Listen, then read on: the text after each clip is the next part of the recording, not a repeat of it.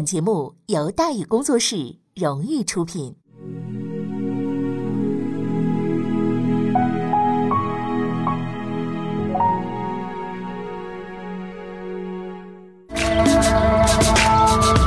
说书唱戏劝人方，三条大道走中央，善恶到头终有报，人间正道是沧桑。给您续上一杯茶，我慢慢的说，您细细的品。听大宇话说，明朝除了咱们广播直播以外啊，我们还在喜马拉雅独家网络发布。各位呢，可以登录喜马拉雅手机和电脑客户端，搜索“大宇茶馆”，选择收听。上期节目咱们说到哪儿呢？咱们说到讲说来由，汪直、徐海各领风骚，联系海盗，直浙总督，意欲谈判。王直不是三岁小孩子呀，啊，几十年江湖不是白混的啊！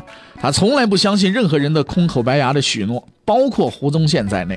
哎，所以临上船的时候，王直嘣儿掉下来了啊，不是掉下来，是跳下来了啊！就这么着，汪直的干儿子毛海峰带着陈可愿来到了胡宗宪的管辖地，他此行的真正目的呀，正是谈判。虽然有了重大进展，但是没有看到汪直本人，胡宗宪依然很失望。而当他看到那封汪直给他的亲笔信的时候，这种情绪啊，达到顶点了。这是一封很能体现汪直特点的文书。在整封信开头的部分呢，十分恭敬地表示啊，说我呀愿意接受朝廷的招抚，我愿意痛改前非，我愿意为国效力。之后呢，突然话锋一转，开始吹嘘自己啊，这个本人呢，在日本混了很多年了啊，现在呢，我也很牛叉，是吧？一般的这个猪啊猴啊的各种诸猴呢，我都可以搞定了。但是由于日本的的这个诸猴实在是太多了啊，敌情比较复杂，所以本着帮助国家彻底清除倭寇的精神，我暂时还不能回国，我还得梳理梳理。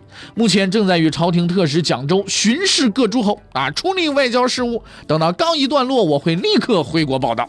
你看这多好啊，是吧？当然了，光讲废话也是没用的。之后呢，他亮出了自己的真实条件，想让我回国什么？简单。开放海禁，你得让我做买卖才行。胡宗宪一听是勃然大怒啊啊！他知道自己被汪直给涮了，说来说去这老滑头一点都没松口啊。而他开出的条件那是胡宗宪没法答应他的，所以折腾来折腾去，这事情啊就回到了原点了，没有进展。哎，在犹豫的关口呢，徐文长再次出现了，用他的智慧拯救了胡宗宪。他告诉自己这个东家，说现在呀，汪直过于强大，绝不可能做出妥协。但是这个对手也并非毫无破绽，只要找到合适的突破口，就能战胜这个强敌。事实上，这突破口啊就在眼前，谁呀？毛海峰。作为汪直的全权代表和贴身亲信呢，毛海峰也是一个极其狡猾的人。但是和老狐狸胡宗宪相比呢，他还有不小的差距。出乎他的意料，胡总督对他这个倭寇啊，没有表现出一丝一毫的轻蔑，反而呢礼遇有加，每天好吃好喝、好酒好肉，上马金下马银啊！哎呀，毛海峰是个比较实在的人，那吃人家的嘴软，拿人家的这就是是吧？心里就不踏实，就老觉得不好意思。就像胡宗宪表示：“你看，我是不是能在这件事情上帮点忙呢？”啊。可是胡宗宪呐，就是笑而不语啊，就是现在我们流行说话叫姨妈式的微笑，是吧？什么也不让他干啊！你要这事儿放在严嵩这类人身上，估计也求之不得呢。偏偏毛海峰脸皮厚度不够，坚持表示：“哦不不行，我说必须得干活。”哎呀，你就是哪怕让我在这扫大街都行，你看多实在个人呢。于是胡宗宪呐就说：“哎呀，这个事情你看，哎呀，你要非要做的话呢，也不是没有事情可做啊。那时候就是不太好意思，是吧？你看兄弟远道而来，怎么能让你那个来出出出做这个事情呢？啊，这个不过呀，在舟山一带呢，盘踞着一伙倭寇，哎呀，太凶悍了。而且呢，我目前呢力之所不逮，是吧？我解决不了他们。没等胡宗宪把话说完，毛海峰跳江起来，行，别说这事儿交给我。”跑回船上，召集手下抄家，就去舟山了。结果嘛，毫无悬念嘛，汪直出来干海盗的时候，舟山那帮小兄弟还穿开裆裤呢。听说怎么着，汪老板队伍到了，没等毛海峰动手呢，哎，全都逃跑了。胡宗宪一看，好家伙，哎，亲自迎接了这位得胜归来的英雄啊，并主动为他请功啊，算得上是兴高采烈。他确实应该高兴，当然了，这和舟山那帮小毛贼没什么关系啊。真正的原因在于，自毛海峰发动进攻的那一刻开始，一个重大的转变已然发生了。从此之后，在所有倭寇的眼中，汪直将不再是他们的朋友。前任倭寇、现任抗倭英雄毛海峰同志，看着开怀大笑的胡宗宪，也露出了开心的笑容。我这人呐，就这么实在，我这人仗义，是吧？当然了，他并不知道对方在笑些什么，是吧？此时此刻，他唯一的感觉就是那个胡总督仗义，够意思。嗯，事实上，胡总督够不够意思？那真的是很够意思，很讲义气，把战利品全都给了毛海峰，还额外给了很多的赏赐，并且表示啊，咱们绝不会亏待和政府合作的人。毛海峰呢，多感激啊，那感感恩戴德啊。胡宗宪的慷慨和大方超出了他的预料啊。但是他依然保持着警惕，因为还有一件事情呢，是他始终放心不下的。不久呢，毛海峰啊找到了胡宗宪，这个拐弯抹角的啊，小心翼翼的说：“说已经待了很长时间了啊，是时候呢回去找汪直啊汇报谈判情况了，是吧？”那毛海峰也十分清楚，作为汪直的养子和亲信呢，他有着很高的人质价值。如果胡宗宪玩花样啊，他将到牢房里继续自己衣食无忧的宾客生活。然而胡宗宪的反应呢，着实出人意料。他看着不安的毛海峰，就平静地说了一句话：“嗨，兄弟，我亲自给你送行。”此外呢，他还十分礼貌地送给毛海峰许多的土特产，并且托他向汪直带去自己的良好敬意，期盼他早日到访。哎呀，这个毛海峰终于被彻底打动。你看人家这个大气啊，人家你这个做事情，你这个对吗？你这个感受，这个感觉啊，他怀着对胡宗宪的无限好感回到了领地，并且把他看到的一切都告诉了自己的养父。虽然事情呢仍然是没有进展，但正如徐文长所预料的那样，强大的海盗头目汪直终于露出了破绽，一个致命的缺口已经打开了。汪直呢，暂时算是稳住了。胡宗宪决定啊，着手对付他的另一个强敌徐海。从策略上分析呢，胡宗宪呢用在汪直身上的应该算是怀柔战术，在实力不占优势的情况下向对方示好，以谈判麻痹麻痹对手，等待时机的到来。事实证明，这一战术达到了预定的目标，所以胡宗宪决定故技重施，在徐海身上呢进行二次实践啊。可是刚要这么干，徐文长来了，说不行啊，这个事情是坚决不可以这么做的。哎，为什么不可以这么做呢？在我们现在看来呀，这个问题有一个说法，叫具体问题得具体分析，对吧？理论是理论，实际是实际，理论得联系实际，你不能是一招先吃遍天。任何事情都有它具体的一些问题，每一件事情我们并不是说呢，你处理一遍你就能都处理了，一定会有新问题的出现。徐文长先生虽然没有研究过这个啊伟大的这个具体问题具体分析啊，这是马克思主义告诉我们的啊这个理论，但是呢，他却能无师自通。他告诉胡宗宪说不能，徐海这个人呢不能招抚，因为这个人和汪直是不一样的。为什么不一样呢？他分析了，这汪直啊，他多少是还是个商人啊，财大气粗，而且军力强大，难以击溃。加上这位仁兄十几年胡乱闹腾，既不要钱也不要官，只是一门心思想让朝廷呢要这个通商政策。对这号人呢，你就小心伺候着，慢慢忽悠他就行了。徐海不一样，这是一个彻头彻尾的海盗，还有个响亮的称号的狗汉奸。再加上他年轻气盛啊，擅长打砸抢，而且正处于事业的上升期啊，对他妥协只能增加他的嚣张气焰。所以对付徐海，只能用强硬的手段。啊。胡宗宪一听，哎，你要说人家这是有本事啊，徐渭这个观点太好了，但又提出了疑虑：说徐海虽然实力较差，但是这个人精于海战，极具军事天才，以咱们这个海军实力，咱们是打不败他呀。之前那次惨败呀，就是范例，一旦开战难有胜算的。徐文长再次露出洋洋自得的笑容，他走到了胡宗宪的面前，一本正经地纠正了总督大人的逻辑错误。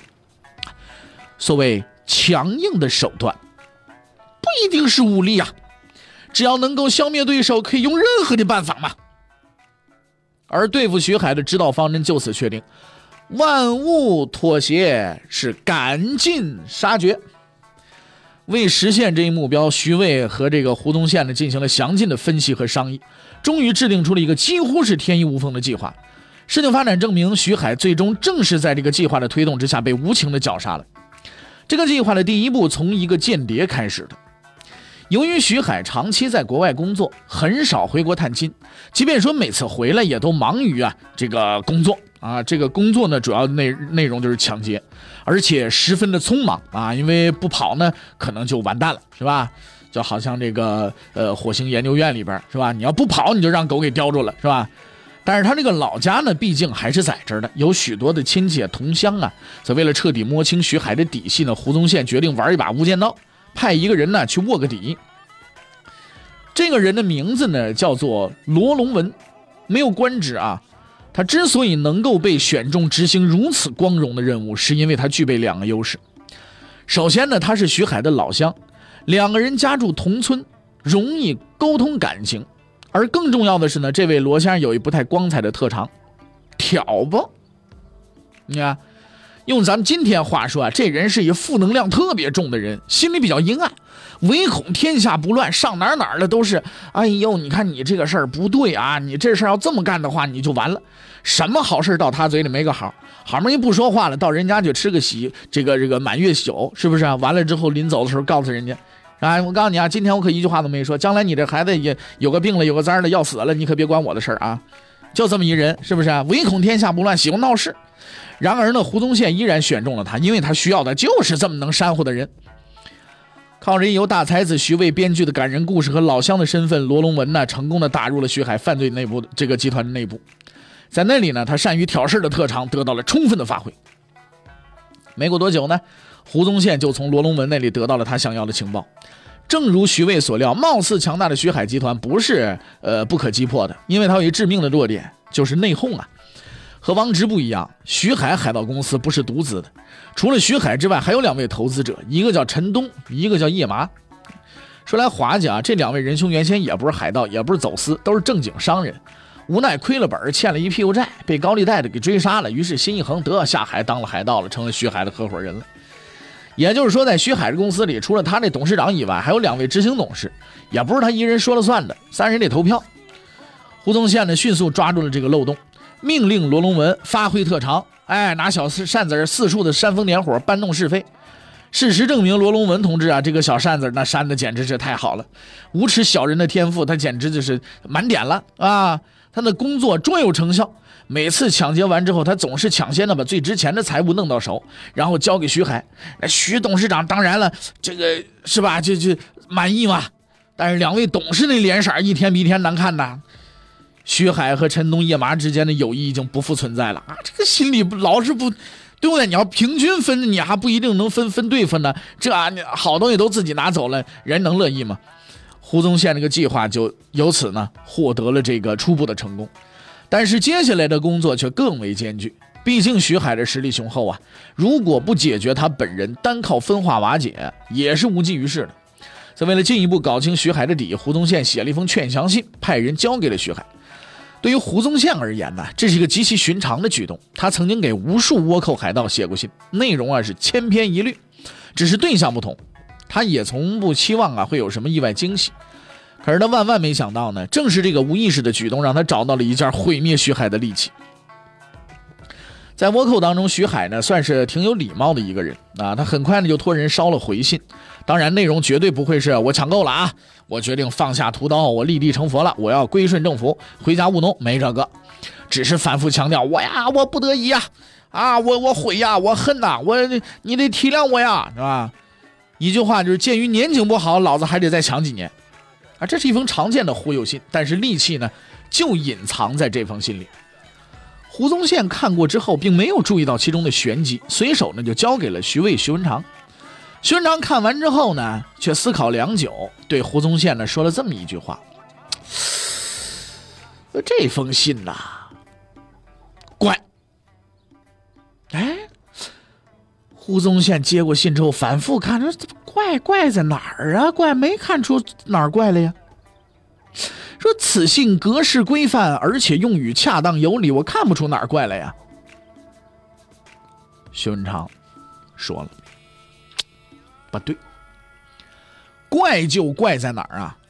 格式规范，用语恰当，相当有理，太规范有理了。胡宗宪是恍然大悟啊！虽然不排除个别逼上大海的特例，但肯下海干倭寇的，一般不会是什么什么这个呃北大清华的这个研究生啊。对于这些个倭寇们的文化程度啊，胡宗宪曾经做过统计，大约百分之八十以上是半文盲，剩下的百分之二十是纯文盲。哈哈。那这就这件事就怪了，就徐海那几把刷子，胡宗宪心里还是有数的。就这种高水平公文，他就是照着抄都能抄错了，更别说独立创作了。所以在这篇文章的背后，必定有一得力的枪手。而如此重要的往来公文，徐海肯定放心的能够交到这个枪手手里来处理。这个人的地位啊，肯定是非同一般的。于是呢，他交给了罗龙文一个新的任务。说确认一下这个人的身份。没过多久，罗间谍就找到了这这个人，结果让他也大吃一惊，因为这位枪手啊，既不是五大三粗的倭寇，也不是被胁迫的教书先生，这位枪手竟然是个女的，确切的说是徐海的老婆。这个女人名字叫王翠俏。他的知名度啊，远远超越同时代的徐海、汪直，甚至胡宗宪。在认识徐海之前，王翠乔呢是一个妓女，这是一种非常古老的职业啊。但凡干这行的，都都呃会成为道学家们口诛笔伐的对象啊。可是历史证明啊，妓女未必不如道学家，道学家未必就赶得上妓女。而作为一个平凡的女人，王翠乔呢是足以名留青史的。干这一行，大都有个惯例儿，要么不出名，要么出大名。王翠乔呢就出了大名了，别号江南名妓啊，无数文人雅客争相啊慕名而来，只为一睹她的风采。能引发如此轰动，主要还是靠实力。王翠乔呢，不但说啊知书达理、仪态优雅，而且呀和善亲人，哎，有所谓如沐春风的美誉啊。当然了，这所有的一切都是有来由的。在十几年前，王翠乔是一个出身名门的女子，只是因为父亲犯罪，不得已这才沦落风尘。而他从小受到的良好教育和与生俱来俱来的这个高贵气质，也让无数人呢是趋之若鹜，追求者不计其数。据说还曾经有人不远千里专程前来，就是想把她娶回家去。徐海就是追求大军中的一员，而他能够从众多应征者中脱颖而出，确实让很多人跌破眼镜。和那些个呀什么富商高官相比呀，呃，徐海呢是没有什么优势的啊。工作呀也不稳定，干强盗的工作有什么稳定的？收入也不稳定，对不对？啊，经常还得住在船上，除了名声大以外，啊，这个汉奸呐、海盗啊，是不是啊？哎，除了名声大以外呢，呃，其他的说实在的，乏善可陈。但是阅人无数的王翠乔，这个依然是选择了他，啊，为什么选择了他呢？他选中了这个可能明天脑袋就要搬家的倭寇，似乎是一个毫无逻辑的选择，不是因为金钱。也不是因为权势，那如果一定要找出一个理由的话呢？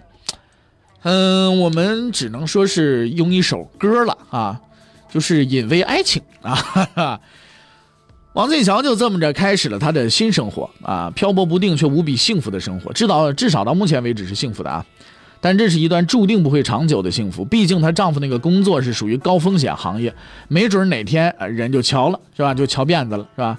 对于这一点呢，她也有着相当的认识和心理预期。但是无论如何呢，她也不会想到，在不久之后，她将会用自己的手把丈夫推入无底的深渊。从那封回信上啊，胡宗宪敏锐地察觉到了一个信息：对于徐海而言，王翠乔呢是一个有影响力的关键人物啊。那既然如此，事情就好办了。胡宗宪相信他已经找到了徐海的破绽。很快呢，胡宗宪呢就给徐海送去许多的财物啊，以表达呢自己的这一个呃善意啊。在意外之余呢，徐海还是很高兴的笑纳了，毕竟呢送上门的买卖是不是？啊？而他忽略了一个奇怪的问题，就是在这些礼物当中，怎么还有许多女人专用的珠宝首饰、胭脂水粉呢？对于这些物件呢，徐海自然大手一挥就都给了王翠桥了嘛。这正是胡宗宪的真正目的。就在王翠桥为得到礼物而高兴不已的时候，胡宗宪派去的卧底找到了他，并且告知了这些礼物是胡总督专门送给他的，希望他能够劝说徐海改恶从善，归顺朝廷。那么王翠桥是否同意了胡宗宪的请求呢？欲知后事如何？且听下回分解。